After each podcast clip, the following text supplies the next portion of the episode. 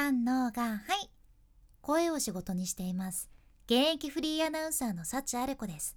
話し下手からフリーアナウンサーになれた幸あれ子があなたの声を生かす話し方のヒントをお届けします。声を仕事にするラジオ。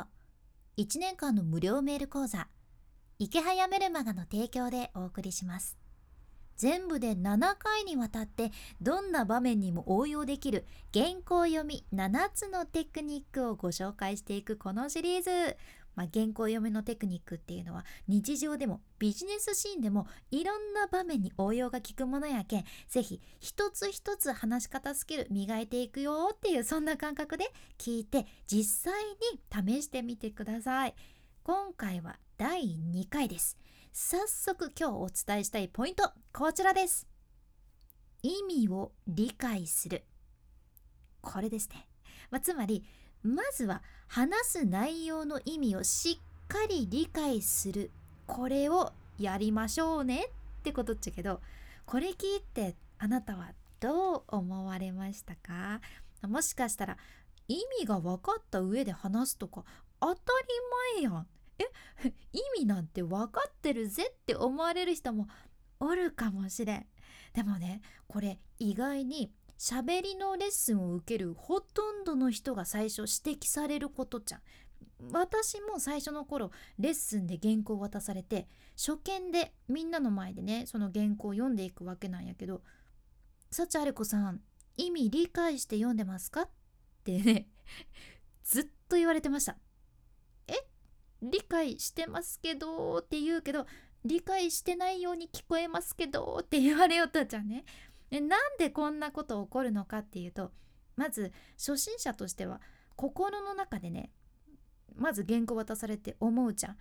んよし綺麗に読まないかんとか噛まないようにせないかんとかねいろんなこう思いが駆け巡るじゃんするとどうなるのかっていうともう内容とかとりあえず置いておいてそんなこと考えずにとにかく一生懸命読んじゃうじゃんね。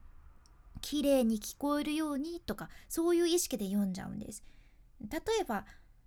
本当はねその原稿に中学生の話が書かれとるとするやん。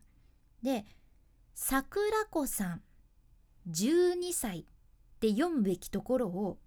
もうさ意味も全然理解してない件こそ区切るとこ間違って桜子32歳みたいな感じでね 一気にもう20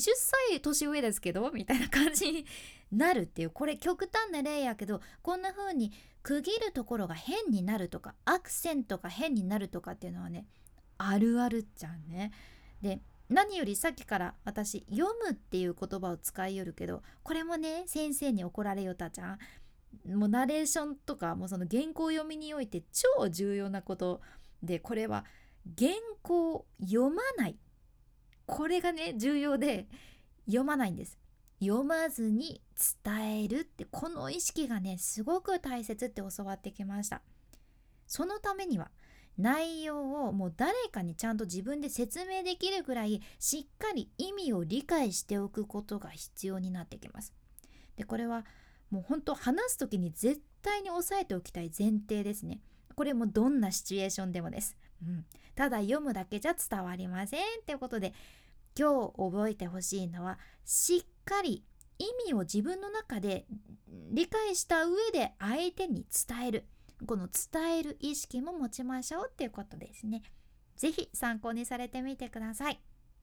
さてこの話し方と一緒に自分で稼ぐ力も身につけていきたい頑張っていきたいというあなた池早さんの無料メルマガもう読まれましたか？私は1年前ぐらいから読み始めましたが2日に1回届くメールで空き時間とか通勤時間のちょっとした時間にねサクッとビジネスに役立つノウハウが分かっちゃう勉強できちゃうというそんな内容になってます。で無料メルマガやけん本当にお金はずっとかからんしやめたい時はサクッとやめられるけんちょっとなんか読んでない方が損ですよってもう全力でお伝えしたいんよね。やけんまだ読んでないよっていう人は画面スクロールして出てくる概要欄エピソードメモから是非今日チェックしてみてください。